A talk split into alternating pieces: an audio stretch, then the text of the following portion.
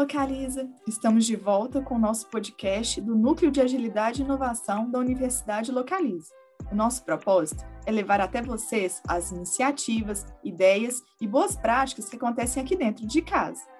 Hoje nós falaremos sobre o case RH Ágil e estamos aqui com Paulo Frois. Paulo, se apresenta para a gente.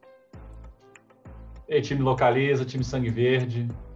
Sou Paulo, sou aqui o gerente de consultoria interna já estou aqui na Localiza há quase quatro anos e é, passei pela experiência mais recente agora como gerente de experiência do colaborador. E acho que é, é dessa experiência que eu posso trazer mais essa bagagem de, de agilidade.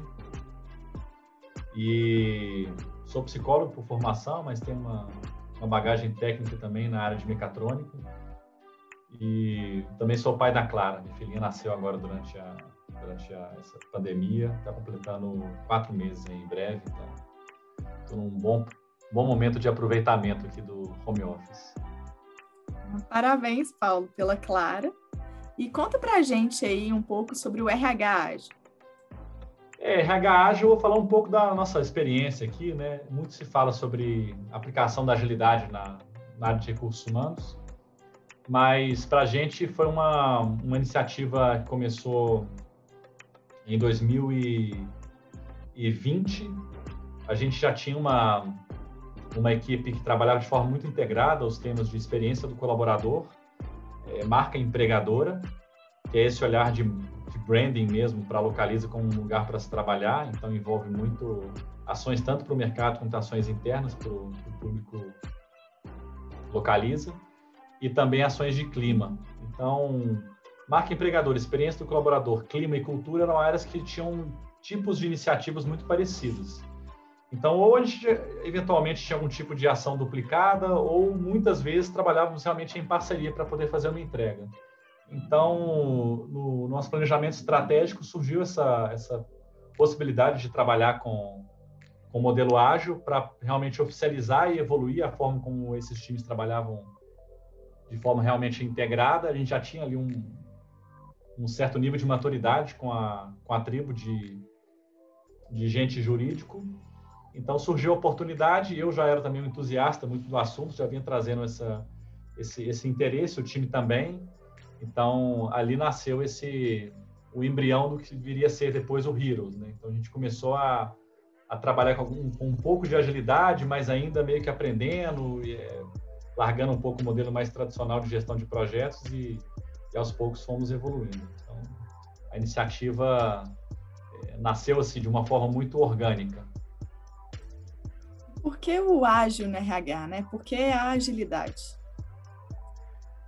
É, assim, alguns motivos importantes, né? Eu acho que um, um, primeiro motivo que foi, inclusive, o que nos motivou muito nessa, nessa virada foi a otimização de esforço. Então, igual eu falei, a gente tinha times que trabalhavam realmente com, com temas parecidos, e a nossa, nossa ideia inicial foi como não ter ações concorrentes, mas pelo contrário, poder ter os times ali trabalhando de forma oficialmente integrada. E também a gente precisava de um modelo melhor de, de priorização. E quando a gente tem um, um backlog quase infinito, né, e um, uma equipe com limitação ali de recursos para trabalho mesmo, a priorização se torna um tema muito sensível. Então, essa era uma necessidade nossa de melhorar o nosso modelo de priorização e além disso ter também ali agilidade para mudar a rota quando necessário. Então, a gente já vinha aprendendo que desenhar um projeto e pensar uma ação de um ano inteiro vinculado ao nosso contrato de gestão e ao planejamento estratégico geralmente acabava não sendo aquilo que era planejado lá no começo. Então, dificilmente a gente chegava no final de um projeto entregando aquilo que tinha sido previsto. Então, a gente já tinha uma, uma, uma demanda de poder achar também um modelo de tanto de priorização quanto de gestão do projeto que fosse é, mais flexível e além disso garantir que o foco no cliente realmente traduzisse ali é, uma geração de valor, né? e não só a percepção do cliente de que a entrega foi foi boa ou não foi boa, como não sei, entregar um projeto no final aplicar um NPS ou só olhar um, um resultado que aquele projeto trouxe. A gente queria realmente garantir que o projeto fosse consistentemente gerando valor ao longo de toda a etapa de execução e, e, esse valor gerado fosse sim o termômetro de, de foco no cliente nosso. Né? Então, esse era um outro ponto. e também uma necessidade de que as nossas iniciativas dos times de projeto, vamos dizer, de não, não tecnologia da área de gente, estivessem andando ali em compasso com os demais projetos da tribo. Então a gente percebia muito, muitas vezes que se a gente não fazia esse movimento de trazer agilidade também para o nosso jeito de trabalhar, a gente não conseguia encaixar o timing ali de captura das demandas e depois de execução de projetos com o time da tribo e eventualmente uma necessidade nossa acabava sendo ou um intruso no planejamento da, da PI Planning ou então um, um tipo de gargalo, né? onde a gente tinha ali já um conceito, uma demanda e chegava no momento de dependência de tecnologia e a gente acabava não tendo esse tema priorizado na, na API Plan e, e acabava barrando alguns projetos. Né? Então, acho que foram todos esses motivos. E aí, quando você. Então, assim, pelo que eu entendi, né, quando você fala aí da necessidade de agilidade, é porque antes né, a gente trabalhava como solução futura, né?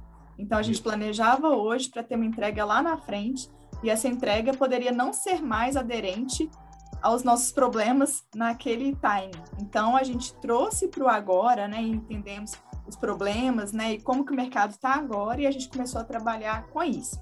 E aí eu vi você falando muito de tribo, você está se referindo à área de tecnologia, né, ou seja, casar aí planejamento da área, do RH, com o planejamento da tecnologia, é isso? Exatamente, que o, os projetos que a gente fosse desenvolver na diretoria de gente estivessem casados com as dores priorizadas pelo time de tecnologia quando estão ali pensando no desenvolvimento dos produtos, produtos digitais. Né? Então, esse era o, um ponto importante para a gente também, poder garantir que o, esse fluxo de demanda entre dores e, e, projetos da área de gente tivesse compassado com os temas trabalhados pelo time de tecnologia. Na nossa e tribo, como... a Liga da Justiça. E como que vocês se planejaram? É, nessa jornada, a gente teve muito apoio do time de tecnologia. Então, a Andresa Esteves, a nossa VSM, ela acompanhou, acompanhou de perto essa, o nascimento desse nosso time ágil. E a primeiro, o primeiro tema foi justamente definir ali qual seria uma estrada para poder montar uma equipe ágil de, de, não profissionais de tecnologia. Então, o que a gente teve foi uma, o desenvolvimento de uma trilha de capacitação na época a gente teve um apoio de consultoria externa também, com, essa, com esse treinamento. Hoje já é um treinamento dado com recursos internos da companhia. A gente fez, teve um treinamento em, em metodologias ágeis, a gente teve um treinamento de modelo Lean Kanban. É, esse treinamento também envolveu uma etapa de, de unificar o, o, nosso backlog dessas diferentes áreas que se uniram né, na equipe. Então, a gente teve que entender todas as demandas que vinham de clima, cultura, marca empregador, experiência do colaborador, é, entender a quais dores essas, esses trabalhos estavam ali previstos estavam se encaixando e poder harmonizar esse backlog inteiro num backlog unificado de todas essas áreas. E depois entender também como é que era o fluxo de trabalho para poder conseguir organizar esse Kanban. Então, também foi um, um, trabalho muito importante ali, com, com tempo mesmo dedicado, para conseguir montar um fluxo de, de gestão dessas entregas que atendesse aos diferentes tipos de de iniciativa que a gente tem. Então, desde como que eu faço gestão das redes sociais, quando eu falo de um trabalho de marca empregadora, até como que eu faço um projeto de redesenho da experiência de aniversário do colaborador. Então, a gente teve que quebrar bastante a cabeça ali, mas saímos com um modelo bem interessante, que é um modelo que hoje, inclusive, a gente replica quando a gente vai levar para outras áreas. E aí, no, no, no momento mais final, quando a gente já tinha isso parcialmente desenhado, a gente definiu os ritos que a gente ia ter. Então, selecionamos quem que ia ser ali responsável por produto, quem que ia tocar o bumbo do time, que é o Kanban Master, quem que iam ser os orientadores de negócio, que iam lhe representar realmente o negócio na hora de fazer, por exemplo, uma priorização e, e validar as entregas. Então, distribuição de papéis e responsabilidades, ritos de gestão e governança. Então, essa é uma, uma última etapa da, desse momento inicial e começamos a rodar. Então, foi uma jornada ao todo de três meses que a gente Acho que a gente começou ali em final de novembro de 2020, depois janeiro e começamos a rodar oficialmente em fevereiro. E aí, pelo que eu entendi da sua fala, né, vocês tiveram um treinamento, né, voltado para agilidade, provavelmente também alguns frameworks, né, citou aí, dentre eles o Kanban, e aí depois vocês adaptaram para o contexto de vocês, né, ou seja, vocês não pegaram simplesmente e implantaram, né, vocês estudaram e viram o que, que se encaixava melhor no dia a dia da Localiza, né? Como que foi isso? É, eu acho que esse é um dos pontos que eu mais até gosto assim, de falar sobre, porque uma, uma das belezas do modelo do Lean Kanban é que você começa como já está. Então não é uma, uma transformação que vem assim de imediato muda tudo, né? Porque essa é uma barreira muito grande quando eu penso em mudar um modelo de gestão de projetos, por exemplo, ou um modelo de modelo operacional como uma equipe ali trabalha. Então, como o Kanban ele tem essa, essa, essa, essa primeira etapa de, de colocar dentro do modelo Kanban o jeito como você já trabalha hoje, a gente teve essa, essa, essa facilidade de simplesmente poder seguir trabalhando como já era e é, só fazer um acompanhamento dentro de uma visão em Kanban.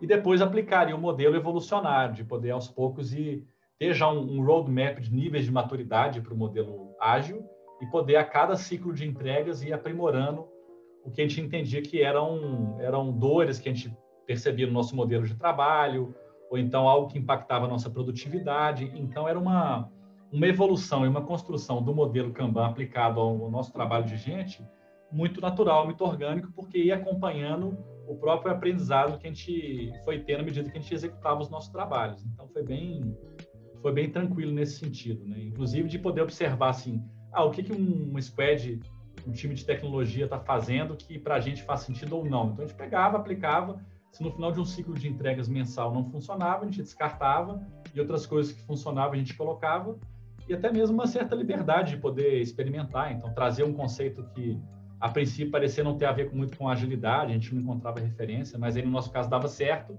e a gente seguia assim. Então foi, foi bem legal e acho que é uma das grandes vantagens do, do modelo ágil é ele poder ser aplicado inclusive na implementação do modelo ágil, né? Como é que a gente conduz isso com as equipes? É uma coisa muito, foi bem tranquila até a construção desse modelo. E a agilidade ela prega muito a evolução contínua, né? Aquele ciclo de aprimoramento contínuo. Então, pelo que eu percebo aí da sua fala, vocês fizeram e ainda fazem isso? Ah, com certeza. Assim. A gente tem, para dar uma visão assim mais clara, né? a gente trabalha hoje com ciclos de entregas é, mensais. Então, uma vez por mês, a gente planeja o que a gente vai fazer, a gente dá uma olhada no nosso backlog, faz um giro ali pelas, pela jornada do colaborador, entende quais são as dores. E, e, a gente já tem mais ou menos uma previsão do que vai acontecer, mas mensalmente a gente revalida se vai ser isso mesmo. Então, a gente elenca lá os temas para trabalhar e, e tem um ciclo de de um mês de trabalho e entregas.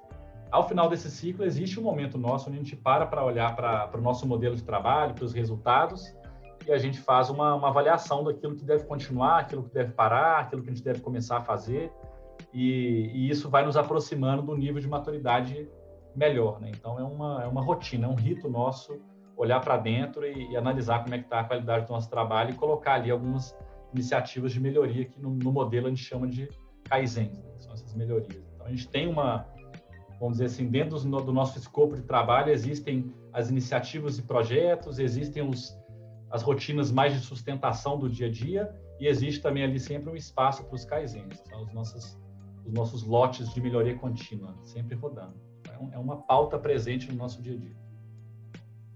E como que vocês levantam essas dores de forma a garantir que elas estão sempre atualizadas?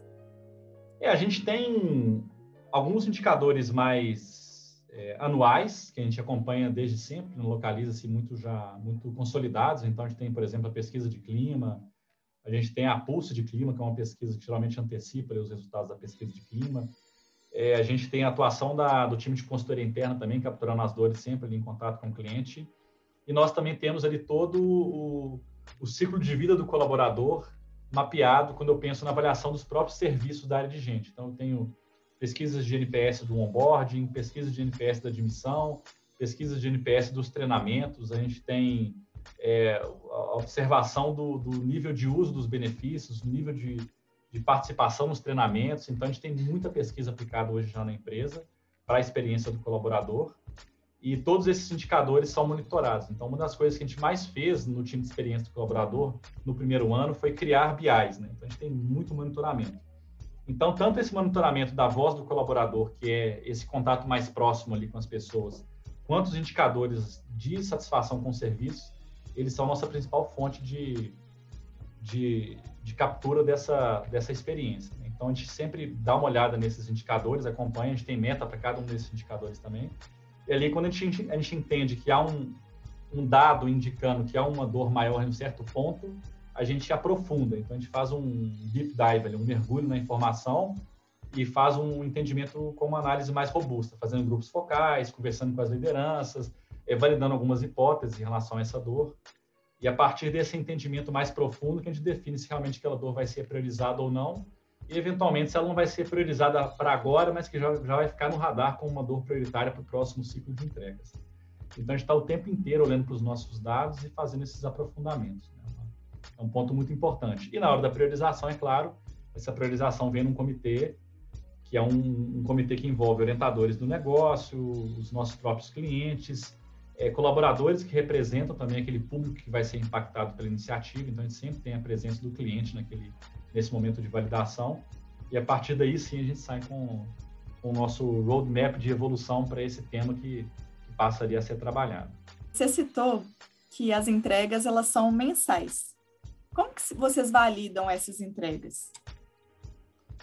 É, de algumas formas geralmente quando a gente vai fazer um, um projeto, ele está muito ligado ali a uma solução para um problema, né? Então, a validação da entrega começa pela boa identificação de qual é o problema que eu estou solucionando. E a partir da, do problema identificado, a gente entende quais são as métricas possíveis que essa dor está trazendo junto. Então, pode ser uma, um NPS, pode ser uma baixa utilização, pode ser, enfim, várias métricas possíveis. Né? Então, essa métrica geralmente se converte num, num, num objetivo chave que a gente vai é, focar para aquela entrega. Então, a gente define ali um OKR. E a partir desse OKR, quando a gente faz finalmente aquela entrega, a gente mede novamente se, se a gente alcançou o objetivo esperado e isso nos diz o sucesso da entrega. Né? Então, geralmente, esse é o, é o modelo nosso mais simples, vamos dizer, de, de validar se a gente alcançou o objetivo e o sucesso num determinado projeto. Mas existem projetos que são a criação de coisas novas.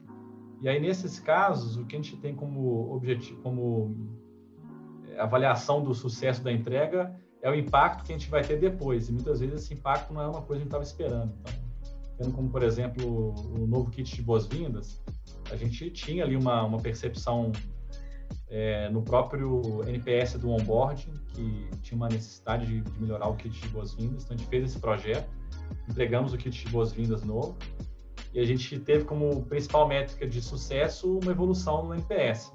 Mas, além disso, a gente também teve outros, outros como, por exemplo, de repente, todas as áreas que já estavam na organização começaram a querer fazer solicitação do kit, é, começou a ter muitas publicações em redes sociais, então a gente começou a capturar também um aumento de engajamento no LinkedIn com relação a postagens do, da Localiza.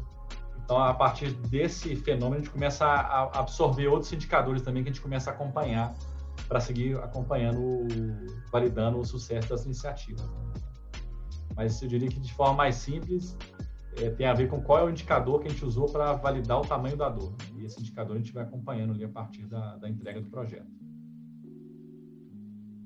quais que eram lá no início do, do projeto, né, da iniciativa, os benefícios esperados? E vocês estão alcançando? Como é que está sendo isso?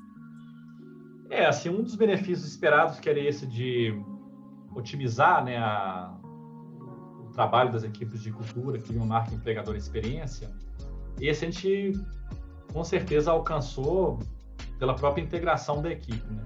Vale dizer que depois desse modelo nosso de trabalho, acabou se oficializando o time da, de experiência, cultura, clima e marca empregador como uma gerência, que hoje é gerência de experiência de, de cultura e experiência do colaborador, tá? com a Natália Rezende.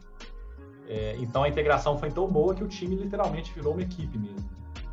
E em termos de otimização, a gente começou a ter um controle da gestão do fluxo de entregas. Então, um outro objetivo que a gente tinha, que era de aumentar o volume de entregas, a gente partiu de um, de um throughput inicial, que era ali de uma média de 15 entregas por mês a 20 entregas por mês, e hoje a gente está com quase 30 entregas, então o volume cresceu bastante, a gente consegue é, acompanhar isso de uma forma muito mais científica, vamos dizer assim. E do ponto de vista de, de desse objetivo que eu falei de, de ter um compasso né, com, a, com as entregas do time de tecnologia, essa eu acho que foi um, dos maiores sucessos, vamos dizer assim, porque literalmente hoje a gente consegue dizer que a área de gente também é uma área de tecnologia e que o time de tecnologia está dentro, literalmente, da área de gente, porque o Heroes, que é o nome que foi dado ao S-Squad, ele está literalmente ali gerando inputs para o time de tecnologia, para a tribo, ele está ajudando na validação das dores, ele está ajudando a medir se realmente as entregas geraram valor e vice-versa. Né? O time de tecnologia entra também no Heroes, acompanha essa avaliação da jornada do colaborador, está por dentro dos indicadores, está tá acompanhando também a nossa priorização das dores e, e, tudo isso acontecendo de uma forma muito, muito orgânica, muito natural, fortemente também amparada pelos ritos que a gente definiu para ter esses momentos de encontro e troca. Né? Então, acho que, de forma geral, essa iniciativa foi um grande sucesso. Então, a gente pode falar que foi uma parceria mesmo, é uma parceria entre negócio e tecnologia. É, uma parceria muito forte, assim, uma, uma irmandade mesmo. É, isso é uma, uma coisa que a gente acredita muito, que dificilmente uma equipe sozinha consegue ele, alcançar resultados extraordinários. Uma, grandes resultados, geralmente, eles vão vir ali de parcerias entre equipes, envolve um escopo muito amplo, que vai exigir ali uma, uma, uma dependência entre áreas, então acho que esse foi um dos, um dos grandes ganhos, poder ter a, a, o time de tecnologia parceiros mesmo nas entregas da área de gente e a área de gente também parceira no, no sucesso dos times de tecnologia. Então, hoje, quando a gente está ali saindo de um ciclo de entregas a gente vê o sucesso de uma entrega, o resultado extraordinário alcançado, o mérito é sempre de todos esses parceiros envolvidos, time de tecnologia, time do negócio, clientes, colaboradores que participaram das pesquisas, dos grupos focais, então é sempre um, um mérito compartilhado, né? mas de forma geral, grandes resultados. Então, hoje a tecnologia ela, ela, ela, ela tem uma atuação muito consultiva para a gente. Eu acho que a gente também consegue ter essa atuação consultiva para a tecnologia. E esse é um dos grandes ganhos realmente desse experimento ágil. Incrível, né, Paulo? E a gente está caminhando agora para o final, então gostaria de saber, né, quais que são os próximos passos e o recado que você quer deixar aí para a Localiza. É, os próximos passos, vou dizer assim, dentro da área de gente, a gente está seguindo com o surgimento de outros times ágeis. Então, hoje a gente tem um, um time ágil que foi formado para trabalhar exclusivamente com o tema do bem-estar, saúde emocional, é, equilíbrio entre trabalho e vida pessoal. Então, tem um time ágil formado com esse foco, que tem a equipe ali do SESMIT, equipe é, de experiência do colaborador, tem, enfim, diferentes equipes juntas trabalhando ali nesse, nesse propósito. E isso tende a seguir crescendo. Então, hoje também o time de remuneração e benefício já está utilizando também o modelo do Lean Kanban para a gestão das suas entregas. Esse conceito de é, metodologias de priorização, igual a gente usa a matriz GUT para priorização, ele está crescendo nas áreas. É, gestão de dependência, gestão de risco. Então, vários conceitos que estão ali é, dentro, do, geralmente, da metodologia ágil, eles estão migrando para outras áreas. Nem todas as áreas já estão usando agilidade, mas com certeza já absorveram muitos desses conceitos e isso está gerando valor. Então, entendo que é uma, é uma tendência para toda organização poder se organizar nesse modelo. E, e, pensando em termos de próximos passos também, eu acho que uma das coisas que a gente está tendo é a evolução cultural mesmo do mindset mais tradicional de gestão de projetos para um mindset que dá conta de se adaptar, de ter essa flexibilidade, de conseguir é, valorar as entregas para o cliente num, num ritmo mais real time, vamos dizer assim, né? acompanhando no dia a dia ali o valor gerado do que está sendo feito. Então, acho que a gente está tendo ao mesmo tempo uma, uma evolução do modelo operacional é, junto a uma evolução do mindset. Né? Acho que agilidade, mais do que uma forma de trabalhar, é uma forma de pensar o trabalho e botar esse, essa forma de pensar numa realidade e num, num modelo de gestão que dá conta desse, desse jeito de ver os problemas. Né? Então, acho que isso é a, é a, é a, a grande transformação e o grande legado que a gente está está trazendo. E eu falo a gente trazendo diretoria de tecnologia junto com os times ágeis. Paulo, muito obrigada por ter aceito o nosso convite. Localiza, obrigada por ter nos ouvido. E eu deixo aqui, né, como últimas palavras, a frase dita aí pelo Paulo. Dificilmente apenas uma área sozinha alcança grandes resultados. Muito obrigada. Obrigado, gente. Grato pelo convite. Sucesso para todos nós.